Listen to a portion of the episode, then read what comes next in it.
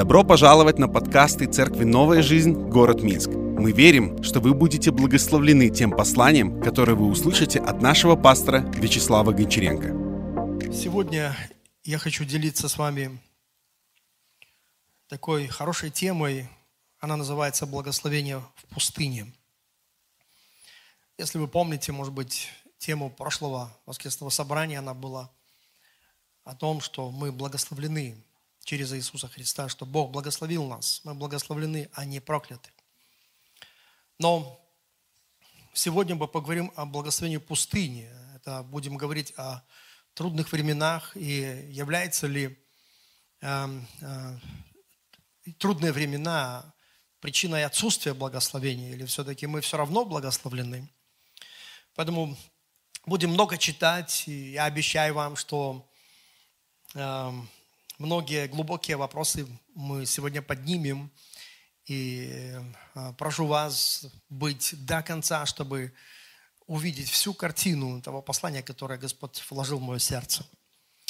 Итак, а, будем читать из книги Исход, 5 глава, 1 стих, там написано. После сего Моисей и Аарон пришли к фараону и сказали, так говорит Господь, Бог Израилев, отпусти народ мой,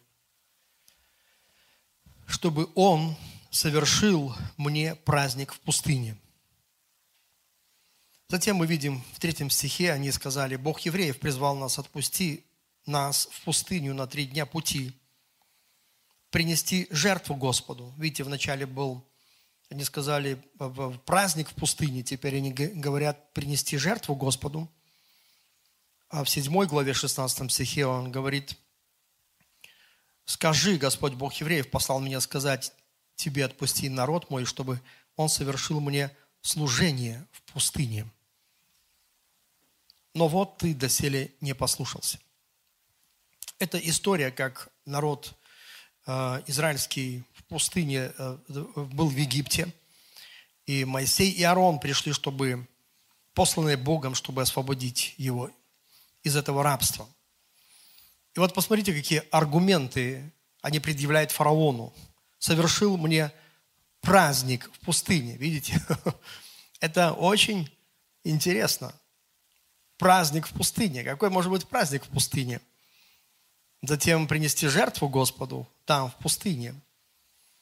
И также совершить служение Господу там, также в пустыню. Знаете, видите, пустыня, э, оказывается, это интересное место, потому что э, там должно было много чего произойти, очень важного. Когда мы читаем э, местописание из Ветхого Завета, мы должны помнить всегда, что это э, образ будущего. И вот в данном случае история израильского народа – это мощный ветхозаветный образ. И мы читаем 1 Коринфянам 10 главе, там 6, 11 стих, там дважды повторяется, что как образы, потому что в этих местах как раз идет речь о Божьем народе в пустыне, да, что с ними там происходило. И там написано, это как образы для нас, то есть это образ будущего. И по таким образом я вижу, что как церковь э, Ветхого Завета там в пустыне, так и церковь Нового Завета, она будет проходить свою пустыню – потому что путь в землю обетованную он, а, лежит через э, пустыню. И потому, потому и путь новозаветней церкви в землю обетованную. Что такое земля обетованная для нас? Это Божье обещание. Это как образ Божьего обещания, земля, как образ Божьего обещания, то есть что, что Бог нам пообещал, что будет в конце, что Он сделает для нас – и смотрите, вот этот путь, он также проходит через пустыню. И вы можете с этим согласиться, потому что с того момента, как Господь пообещал тебе что-то, да, ты обязательно пройдешь какой-то путь, прежде чем ты увидишь, как оно сбудется, и это станет твоей а, обетованной землей, то есть исполнением обещания Божьего. Любое Божье обещание, которое сбудется в твоей жизни, оно станет для тебя как твоя личная обетованная земля. И вот э, э Деяние 14.22 мы должны помнить, что все-таки, прежде чем все это сбудется, мы должны помнить, э, что мы будем проходить определенный путь. И путь, он пройдет через пустыню. Мы желаем этого или не желаем, но он пройдет через пустыню, утверждая души учеников, увещевая пребывать в вере и поучая, что многими скорбями надлежит нам войти в Царство Божье. То есть Царство Божье – это конечное а, обещание Божьего, Божье для Божьего народа, всех верующих. Это, а, смотрите, она будет лежать э, э, через пустыню, и а, многими скорбями надлежит нам войти. Видите, через многие скорби нам надлежит войти в Царство Божье. Потому что такое пустыня для верующего человека? Давайте посмотрим Второзаконие 8.15, который провел тебя по пустыне великой и страшной, где змеи, василиски, скорпионы и места сухие, на которых нет воды. Посмотрите, здесь, в этом э, месте мы видим, что пустыня, она олицетворяет собой опасное место, страшное место, сухое, безводное, олицетворяет скудость, недостаток. И когда ты слышишь это, ты можешь сказать, это все есть в моей жизни. Я прохожу, наверное, сейчас через пустыню. Знаете, когда мы смотрим на церковь, наверняка мы можем также сказать, что мы проходим через какую-то пустыню, потому что мы видим, что и недостаток есть, и опасно, и неспокойно, и многие других вещей, которые мы могли бы назвать пустыней. Но теперь я хотел, чтобы вы увидели вывод, который делает Моисей после 40-летнего путешествия по пустыне. Да, потому что есть такой образ пустыни, что это э, очень такое неприятное и страшное место. Но вот смотрите, Моисей во Второзаконии, 2 глава, 7 стих, он говорит народу, уже в конце всего он говорит, «Ибо Господь, Бог твой, благословил тебя во всяком деле рук твоих, покровительствовал тебе во время путешествия твоего по великой пустыне сей. Вот сорок лет Господь Бог твой с тобою. Ты ни в чем не терпел недостатка. Когда я прочитал вот эту последнюю строчку, ты ни в чем не терпел недостатка – Моисей говорит, что они были благословлены в пустыне, что Бог благословил их там, в пустыне, хм. не терпел недостатка ни в чем. В смысле? Как это в пустыне он, они не терпели недостатка? Как это? Знаете, я немножко застрял. Но я понимаю также, что это правда – и вот в чем правда, что Бог посреди твоих обстоятельств благословит тебя. Мы иногда хотим, чтобы Бог благословил нас, когда мы благословлены и процветаем. И потом Господь еще нас благословил. Но смотрите, что является ярким для нас благословением, когда посреди пустыни Он благословляет нас – написано, Бог был э, с тобою по великой пустыне. Знаете, я вспомнил сегодня утром книгу моего отца «Рай в бурном потоке». Э, это его автобиография. Он написал о своей жизни, о многих чудесах, которые Бог э, сделал в его жизни. Но вот это название «Рай в бурном потоке» – я знаю, что многие из вас, может быть, читали эту книгу, но знаете ли вы, откуда взялось это название «Рай в бурном потоке»? Почему он назвал его так? Оказывается, была одна история. История, когда э, в его жизни э, было очень и очень тяжелое время. И я даже помню это время, знаете, там мама заболела, там другие. Какой-то, знаете, такое было очень тяжело, где он просто как бы сражался, и я видел, что он просто как будто ну, днями, днями и ночами молился. И вот в это время, которое можно было назвать это также какую-то пустыню, значит, он видит такой сон, он видит такой сон, как будто он попал в такой бурный поток, и этот поток несет его, и он не может схватиться ни какую-то заветку, какой-то корень, чтобы остановиться. Вот, но поднял свои глаза, и он видит, что на, на, на обрыве этого потока стоит его старший брат. Он, он, и он был неверующим, он был каким-то э, полковником, войну э, прошел, офицер, да, летчик, я помню, про него рассказывали. И он не верил в Господа, и даже когда мой папа сидел в, в тюрьме, он писал письма там в администрацию, вы знаете, мой, мой брат заблудился, то все и так далее. Вот, то есть у них между ними была такая как бы борьба. И он говорит, я, он видит э, своего брата, этого неверующего, э, который наблюдает и за всеми его вот этими барахтаниями, да, и, и и как бы кричит ему там, я уже, может быть, точно не помню, но типа, ну, где твой рай? И отец рассказывает, я, говорит, из этого потока я крикнул его, что для меня и здесь рай. Для меня и здесь рай. И он говорит, я проснулся. Вот поэтому таким образом родилось название этой книги «Рай в бурном потоке». Что это значит? Это значит, что, знаешь, Бог может сделать тебе рай в пустыне, в том потоке, в тех обстоятельствах, которые, через которые ты проходишь. То есть благословен в пустыне, это значит благословен все равно посреди обстоятельств.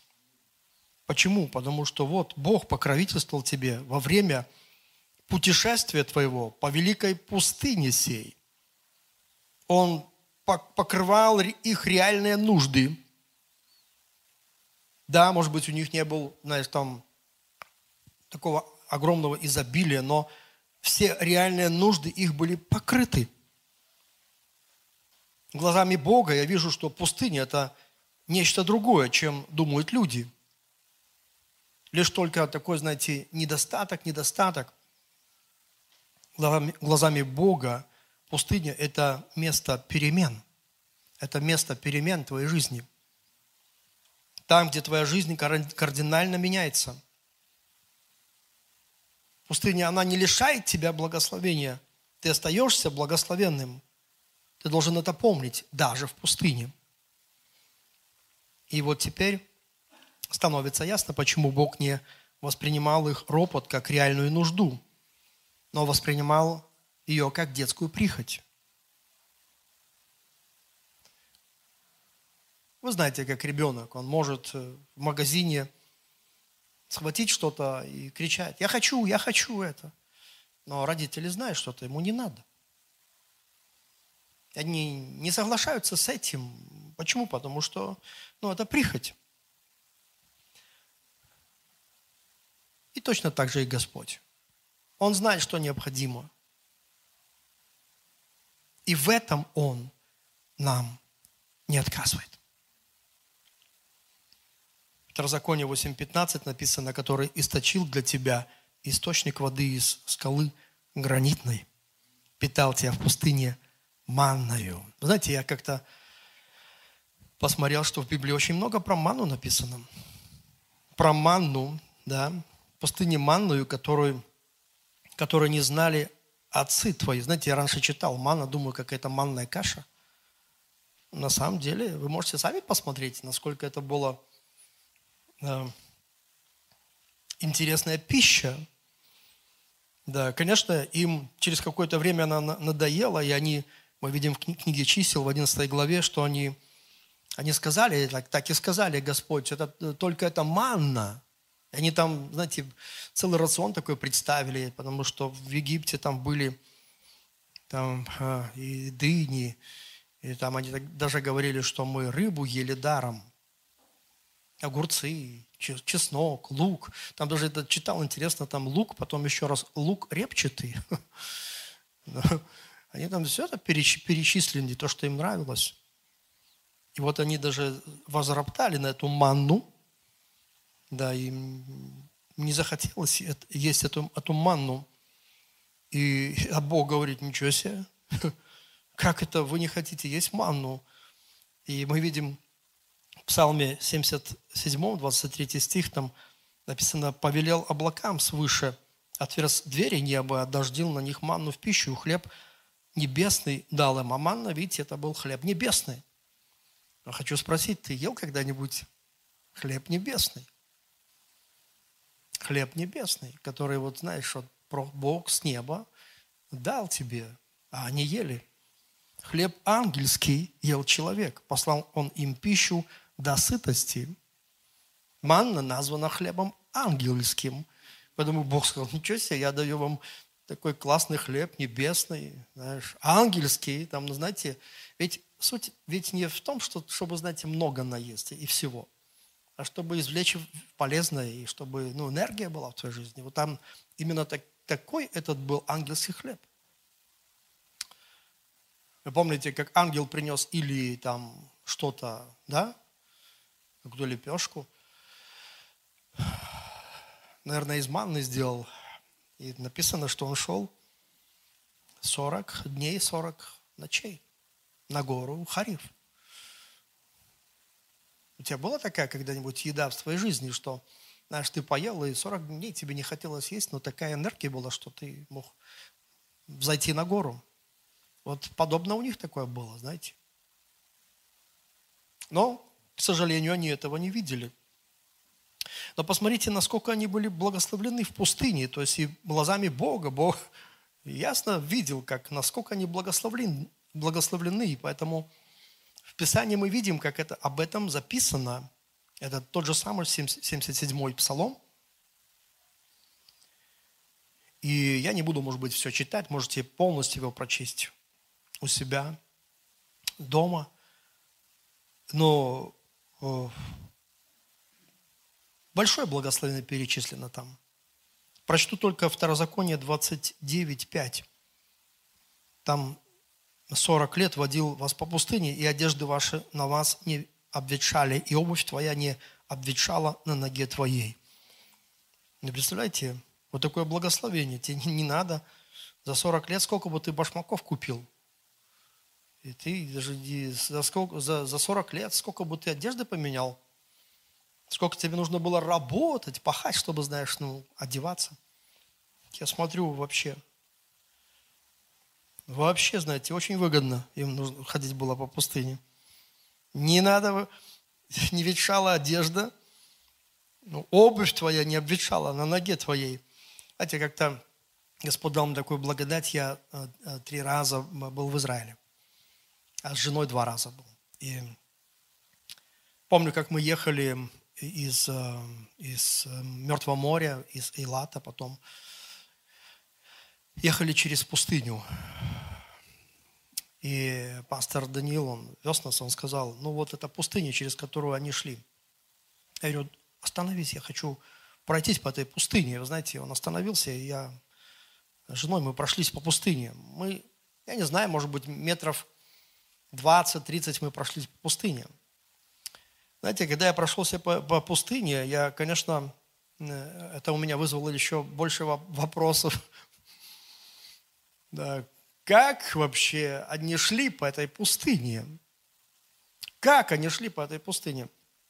Потому что э, эта пустыня была, знаете, как вот, э, когда ветер дует, и он этот песок делает таким образом э, острым, на такие вот просто выступы острые, да, завернутые в одну сторону, такие вот просто как шипы, э, как будто, знаете, вот как гребешки волн и так много просто. И вот ты идешь, для того, чтобы не наступить, если наступаешь, я помню, был в кроссовках, там у меня была э, толстая подошва, каучковая. И знаете, когда наступаешь на, на этот шип, ты чувствуешь некомфортно ноге твоей. И, и чтобы этого не было, ты как бы обходишь, но тогда ты не можешь смотреть вперед, тебе нужно постоянно так смотреть. Я подумал, Господи, если бы я, вот, допустим, даже один день походил в своих кроссовках по этой пустыне, я точно знаю, вот так вот, э, я бы не смог вот так просто вокруг это, шел напрямую там уже, и точно знаю, что эта подошва уже слетела бы. А как у них? Что у них было за подошва, которая 40 лет? Что за обувь, которая 40 лет не изнашивалась? Как это? И теперь мы... Есть только один вопрос на этот... ответ на этот вопрос. Сверхъестественно. Это сверхъестественно, это Бог сверхъестественно. Знаете, как этот столб облачный днем, чтобы не было жарко. Это, знаете, такой кондиционер в пустыне. Столб огненный ночью, чтобы не было холодно. Отопление. Почти 3 миллиона человек. Вы можете себе представить, сколько нужно было еды, сколько нужно было небесам сыпать этой манны.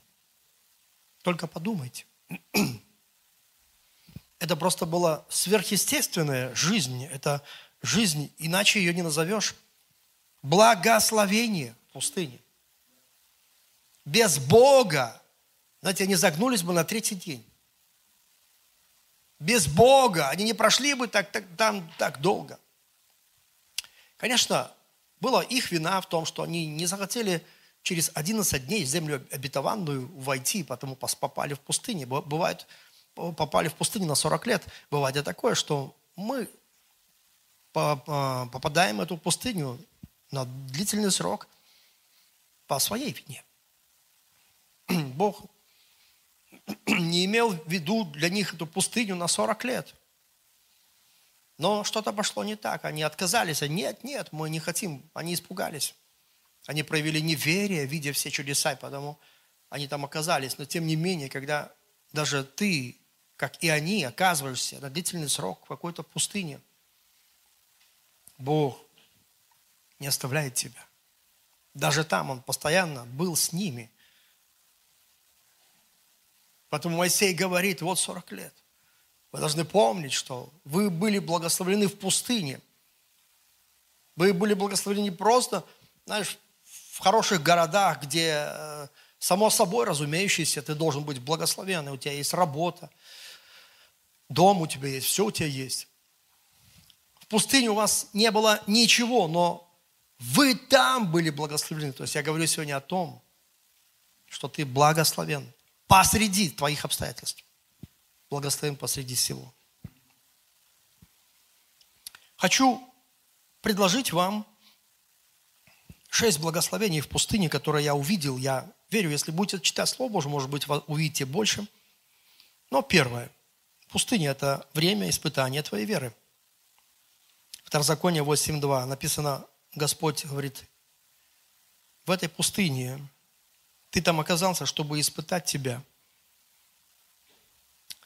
И узнать, что в сердце твоем, будешь ли ты хранить заповеди его или нет. Такое слово – испытать. Я знаю, что нам не нравится испытание, но наша вера будет испытана, настоящая она или фальшивая. Обязательно. Это Новый Завет также. Потому что вы в этой пустыне ты будешь искушен больше, чем в хорошие времена. В плохие времена ты искушен больше, чем в хорошие времена. Вы помните, Иисус, Он был искушен в пустыне. Написано, что Он победил сатану в пустыне. И я говорю тебе, ты должен устоять в вере. Знаешь, в пустыне ты должен устоять в вере. Ты не должен отступить от Господа, пасть. Тебе нужно пройти эту пустыню, пройти эти испытания – и ты должен продолжать следовать за Христом. Пойми, что пустыня, трудные времена, о, дьявол, как близко, как он шепчет, как он, знаешь, там подставляет какие-то, усугубляет все. И в разуме твоем, знаешь, и внешне. И ты должен понимать, что пришло испытание, и ты должен пройти его. Это испытание твоей веры. Пустыня, она создает ощущение, что ты одинок и оставлен. Да, в трудных временах, так, э, мы чувствуем себя, как будто мы оставлены, одиноки. И знаете, самое страшное ощущение, что Бог молчит. Тогда, когда Он тебе так необходим, тогда, когда ты так хочешь, чтобы Он что-то сказал тебе, чтобы ты, чтобы твое сердце успокоилось, а Он молчит. И вот ответ, почему такое происходит. На самом деле ты должен понимать, что идет экзамен. Знаешь? На, экзамене учитель молчит и только наблюдает. Точно так и Бог, Он, он молчит. Бывает такое время, когда да, Бог молчит в пустыне. Да, Он наблюдает, Он рядом. Мы видим в Ветхом Завете историю царя Изекии. Там вообще конкретно было сказано, что Бог оставил его. Народ, он не сказано, что оставил народ израильский в пустыне, но вот царь Изекия, написано, оставил его Господь. Но не просто бросил, знаете, оставить это не бросить. Он оставил его, чтобы увидеть, как, как он поступит. Чтобы проверить его. Видите, то есть все равно, оставляя царя Езекию, он наблюдает. Он просто смотрит, экзаменует его, как он усвоил уроки. И знаешь, это очень интересно, потому что ты можешь кричать, Бог где ты, Бог где ты, но знать точно, как только ты не сдашь свой экзамен, он тут же появится. И он спросит, Адам, где ты? Тут же появится. Знаете, Саул, он э, ожидал семь, семь э, дней, не мог дождаться семи минут. И как только он, знаете, сорвался, начал делать то, что не должен был сделать, Самуил сразу пришел. Говорит, как же ты? Видите, Господь всегда, Он появится, когда ты не сдаешь экзамен, но точно так же Он появится, когда и ты сдашь экзамен. Когда Иисус сдал свой экзамен, написано, и ангелы Божьи окружили его. Видишь? Я желаю тебе, чтобы ты прилагал победу к победе. Не проигрыш к проигрышу, но победу к победе. Поэтому нам нужно терпение. И пустыня нам в этом поможет. Она поможет выработать это терпение. И затем пустыня и то, что там произошло, становится твоим бесценным опытом веры. Заметь, твоим бесценным опытом. Не чужим опытом. Твоим личным и бесценным опытом веры. Второе благословение в пустыне. Пустыня – это высшее учебное заведение. Второзаконие 8.5. «И знай э, в сердце твоем, что Господь Бог твой учит тебя, как человек учит сына своего». Я вижу, что пустыня – это высшая школа, это высший университет.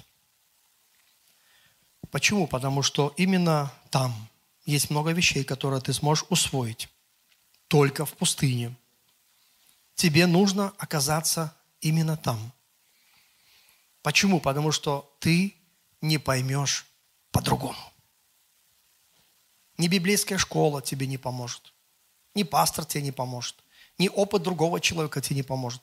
Ни объяснение. Ты понимаешь, ты должен испытать это на своей шкуре. Ты должен испытать это на себе. Есть вещи, которые, знаете, обязательно ты должен через это пройти. Они очень болючие, они очень некомфортные. Знаете, я в своей жизни проходил через разные пустыни. Я не буду на этом останавливаться, но я скажу вам, что именно там я приобрел такой опыт, такое откровение, которое я понимаю сейчас, я никогда бы не приобрел в комфортных условиях. Видите, пустыня, оказывается, является благословением. Поэтому я понял в своей жизни, что э, э, не нужно избегать трудностей на своем пути. Не нужно искать легких путей. Почему? Потому что иногда э, Господь таким образом позволяет тебе расти. И знаете, Господь многому меня научил. Третье. Благословение в пустыне – это место встречи с Богом. Когда читаешь э, Библию, то пустыня видится в Писании как место встречи человека с Богом. Это возможность встретиться с Богом. Знаете, я знаю много свидетельств людей, которые сказали, что я встретил Бога в свои самые тяжелые времена. Вот э, редко ты встретишь человека, который скажет, что в самые такие прекрасные времена я встретил Бога. А вот в тяжелые времена почему-то вот люди встречают Богу. То есть я бы так сказал, что пустыня – это возможность встретиться с Богом. Абсолютно неверующий человек, который даже Бога не знает, но, знаете, во времена тяжелые, во времена пустынные, пустыня, она изменяет его. Она ставит его перед фактом, что он, на свои силы он больше не может рассчитывать. И душа, осознанная Богом, она кричит. Она сама даже кричит, непроизвольно она кричит, о Боже, о Боже. И что происходит? Происходит встреча с Богом, потому что Бог слышит этот крик, приходит на помощь. И я помню, однажды я э, собирал, э, собирал у неверующих людей, собирал такие свидетельства. Я очень, кстати, жалею, что я закончил этот проект, но, знаете, проект был интересный. Я просил, может быть, человек 15-20. И у меня был такой вопрос к ним. Вот случайные люди, с которыми я где-то там беседовал, разговаривал, и они были неверующие, они не знали Бога. И я задавал им такой вопрос, вот скажи мне, был в такой, в такой, в такой момент в твоей жизни очень тяжелый, очень критический, что тебе казалось, что это конец. А потом раз, и что-то пошло вверх. И ты можешь сказать, что это чудо. Знаете, все сказали, да, был такое. И они рассказывали мне свои истории. Когда, знаете, никто не, не мог им помочь. Когда они говорят, да, это, это ты, говоришь, ты можешь сказать, что это было чудо? И да, это было чудо. И я говорю, вот, вот и Бог. Да, вот и Бог в твоей жизни, видишь как? То есть это значит, у тебя была встреча с Ним – у тебя была встреча с Богом. Потому что Бог встречается с людьми в их пустыне. Это место встречи. И исход 19 глава мы видим, как они уже подошли к горе Синаю. И знаете, для чего так гора там? И почему народ туда пришел? Потому что это была цель Бога – встретиться со своим народом. Это место встречи, место знакомства. Именно пустыня – она стала для многих верующих благословением, потому что там произошла встреча с Богом. Для, для, же для верующего человека, потому что иногда бывает, что наши отношения такие поверхностные. Апостол Павел об этом говорил, что, что говорит, к стыду я могу сказать, что многие из вас не знают Бога на самом деле. И вы знаете, нам нужна встреча многим тем, которые следуют за Богом сегодня – Поэтому это место, где ты встречаешься с Богом и э, начинаешь знать голос Божий. Поэтому разве это не благословение? Но оно в пустыне. И они там впервые услышали голос Бога, говорившего с горы Синай, с этого облака, с этого мрака и мглы. Это благословение в пустыне, где человек испытывает наибольшую близость Господа – Бытие, 1 глава, 2 стих. Вы помните, что там написано? Земля была безвидна и пуста. Современный перевод, перевод она была пустынна. То есть она была как пустыня. Тьма над бездною, над пучиной. А дальше сказано, но Дух Божий носился над водами. Видишь? Каким благословением сияет пустыня. Это потрясающе. Видишь, может, твоя жизнь сегодня, как эта земля, но Дух Божий носится. Бог очень и очень близко к тебе. Четвертое благословение пустыни – это призыв служить Богу. Многие люди именно в пустыне находят свое призвание. Смотри, такие интересные образы. Народ вышел из Египта. Это спасение. Далее что сделал Моисей? Он построил скинию. Это служение. И скиния, она олицетворяла служение Богу. И знаете, где она была построена? Правильно, в пустыне. Она именно в пустыне была построена. Поэтому в самом начале, когда мы э, читали, и я могу напомнить даже эти, эти и, и, исход 5 глава, 1 стих, 3 стих, 7 глава, 16 стих. Отпусти народ мой, чтобы он совершил мне праздник в пустыне. Видишь? Праздник. Служение как праздник. Жертва как праздник. Вообще служение Господу – это праздник. Помните, написано, что служите Господу с весельем. Служите Господу с радостью сердца своего. При изобилии всего. Служите Господу. Он достоин. Поэтому, видите, служение. Иисус сказал сатане, Господу Богу твоему поклоняйся. Видите, он сказал этому отступнику. Он сказал этому искусителю. Он сказал эту глубокую истину.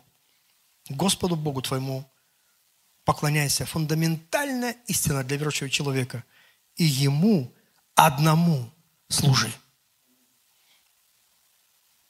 Знаете, я встречал много людей, которые говорят, я прохожу через трудные времена, и я не могу сейчас служить Господу, потому что, ну, мне надо денег заработать, мне нужно как-то какие-то дела сначала разгребсти. Я, у меня такое неустройство. Знаете, с большому о, сожалению, знаете, через 30 лет моего служения я встречал таких людей, которые так говорили. Я смотрю, что до сих пор у них неустройство. До сих пор они пытаются все это неустройство наладить. То есть они не пошли путем, ищите прежде Царство Божье, правды Его. Все остальное приложится вам. То есть они не пошли путем служения Господу. Я верю так, пустыня – это место, где тебе нужно начинать служить Господу. Да, это призыв Божий. Ты оказался в пустыне.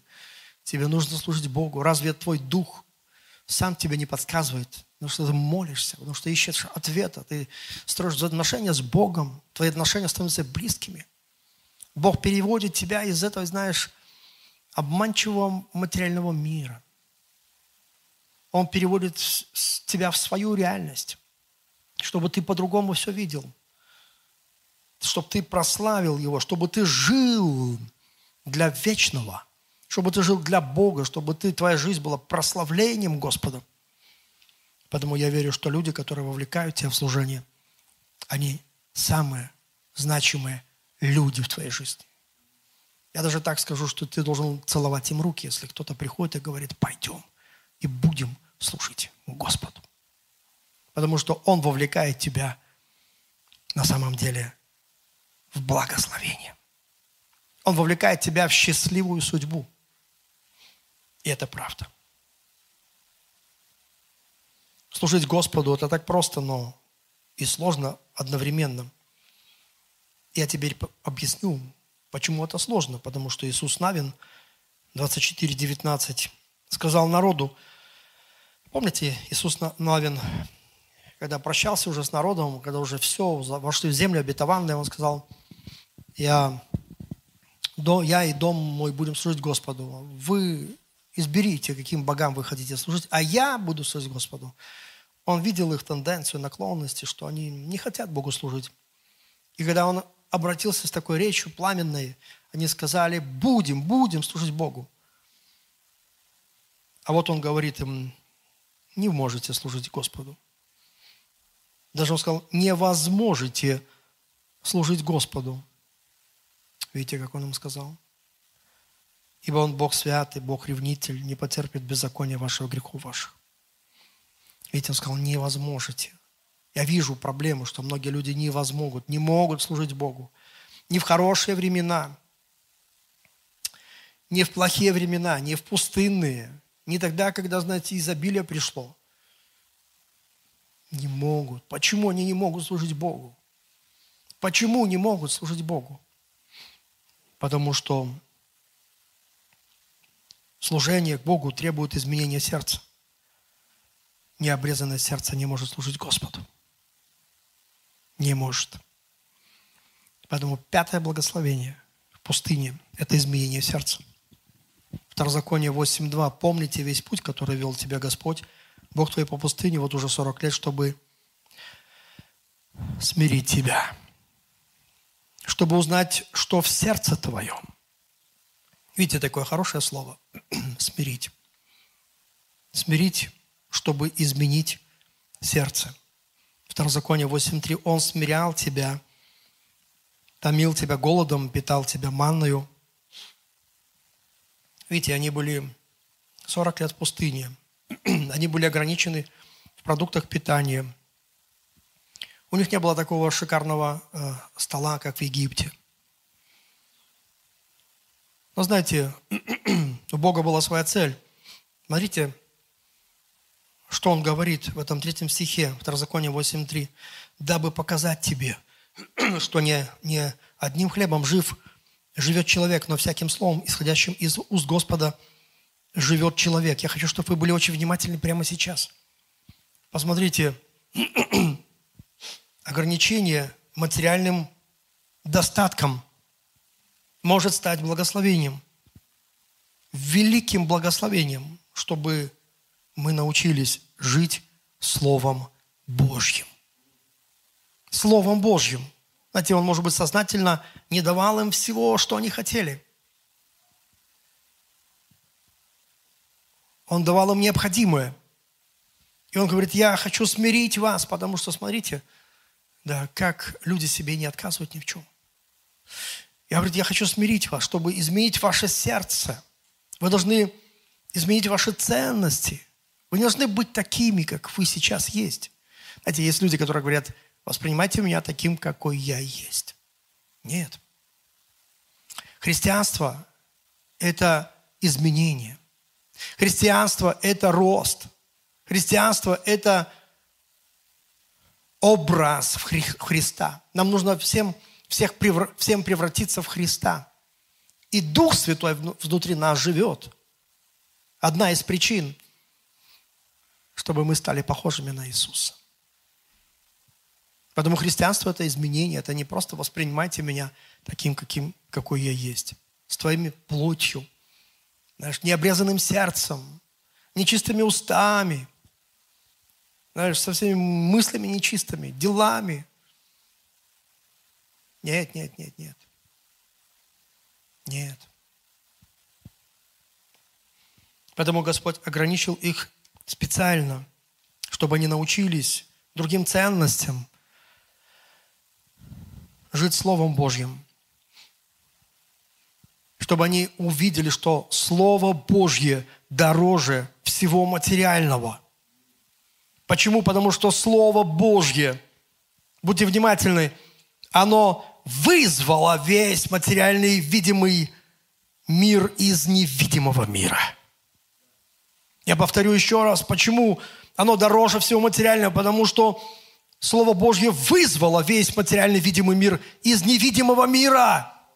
Оно вызвало, понимаете, на Бога, сердце, которое будет полагаться на Его Слово. И, знаешь, ты можешь, и ты сдашь экзамен, если ты можешь полностью полагаться на Его Слово. Такая была история на Ниагарском водопаде, как один профессионал э, перетянул канат над Ниагарой, и он ходил туда и сюда. Люди смотрели. И потом он сказал,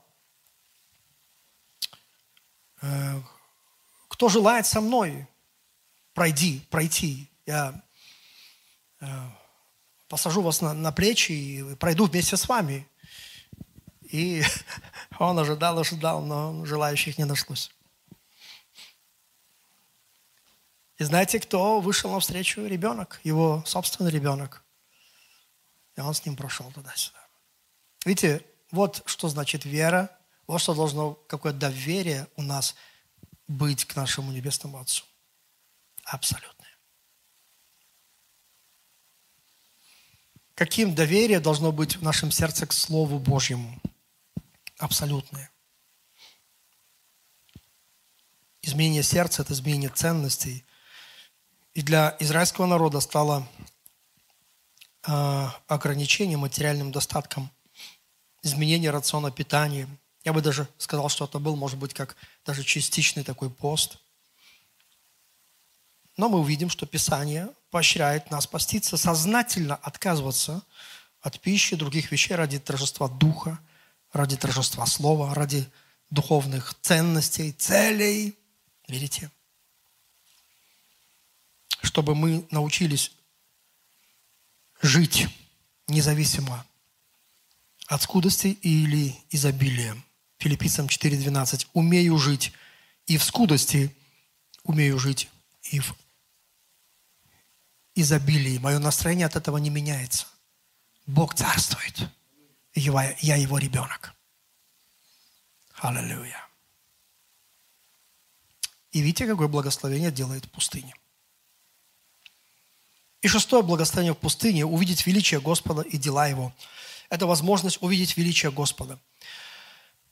Благословение в пустыне – увидеть великие дела Господа, Его величие. Второзаконие 11.2 выборочно прочитаю. «Вспомните ныне, его величие, Его крепкую руку, высокую мышцу Его, знамение, Его дела Его, которые Он сделал, и что Он сделал для вас в пустыне. Пустыня может стать какое-то время долиной плача для тебя, но, как написано в Псалм 83.7, написано, проходя, проходя долину плача, они открывают в ней источники, и дождь покрывает ее благословением. Но в то же самое время она откроет для тебя свои источники. Видите, какое благословение в этой пустыне, в этой долине. Откроют источники благословения, божественные источники благословения для тебя. Хочу также коротко а, привести такой библейский пример в Бытие 26 глава про Исаака – Э, первый стих я не буду читать, но там, значит, э, такая история, что был голод, и Исаак собрался в Египет. Но Господь э, сказал ему не идти в Египет, потому что у тебя другая судьба. Ты, говорит, я благословлю тебя здесь. Да, моя воля для тебя, чтобы ты странствовал здесь, по этой земле. И я тебя благословлю. И после этого Исаак, он поселился в Гераре, написано. И 12 стих, смотрите, «И сеял Исаак в земле, той получил в тот год ячменя во сто крат». Написано дальше, «Так благословил его Господь». И знаете, это для меня очень интересная история. Почему? Потому что, смотрите, в первом стихе мы видим, что был голод, очень великий голод в той, в той земле.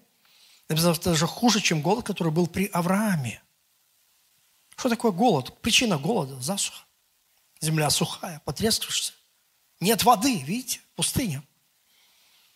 И вот э, Исаак, э, зная, что он благословен, начал сеять в земле голода.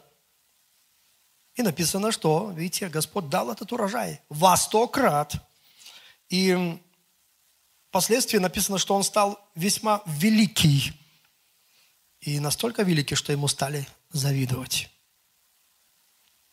потому что он был благословен. Я хочу себе сказать, дорогой друг, что ты также благословен. Ты знаешь, ты благословен в, в своей пустыне. Да, ты благословен был до этой пустыни, и пустыня, она не лишила твоего благословения. Знаешь, в этой пустыне Бог откроет тебе какие-то источники, которые все равно поднимут тебя, где бы ты ни находился.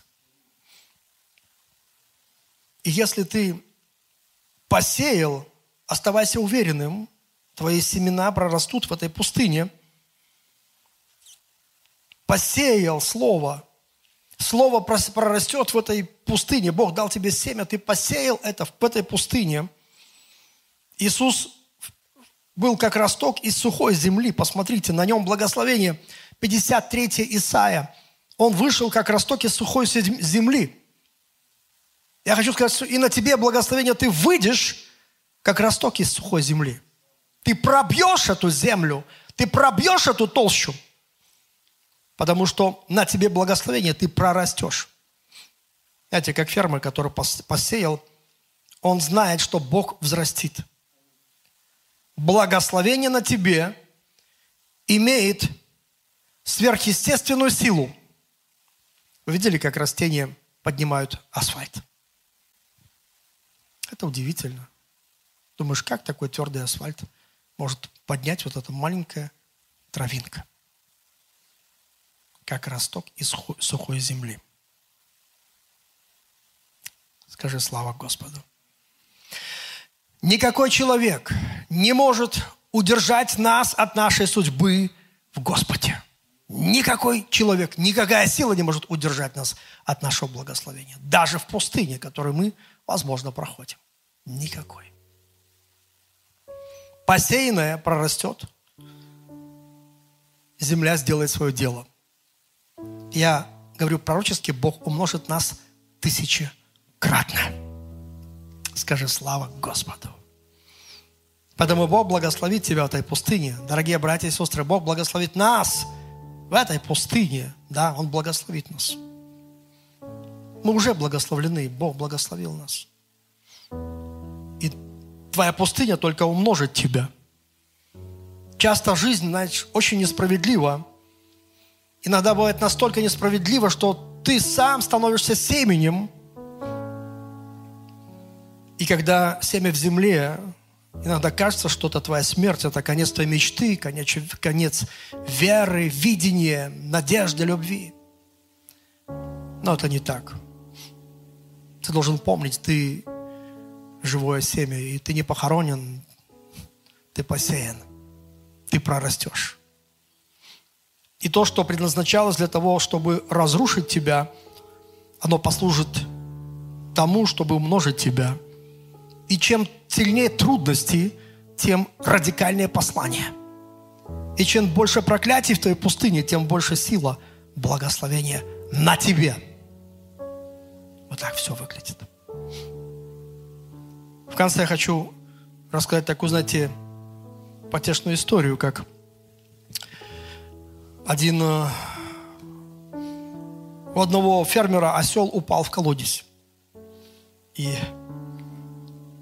и он посмотрел, он так глубоко думает, не знаю, как вытащить. И думал, думал, и решил, что надо закопать его, чтобы он не мучился кто будет стоять там, пока похудеет уже и, и все прочее, и, и, и будет умирать медленно. Поэтому он решил его закопать. И вот он начал бросать землю на него. Но знаете, когда он бросал эту землю, ослик раз-раз, он каждый раз стрясал эту землю с себя и потихонечку поднимался выше, выше, выше. Он его закапывал, а он поднимался выше, выше, до тех пор, пока он не поднялся и не вышел на свободу. И я хочу сказать тебе, что та земля, которая предназначена похоронить тебя, станет землей спасения для твоей жизни. Пустыня продвинет тебя. Пустыня продвинет тебя. И если Иисус вернулся из пустыни в селе Духа,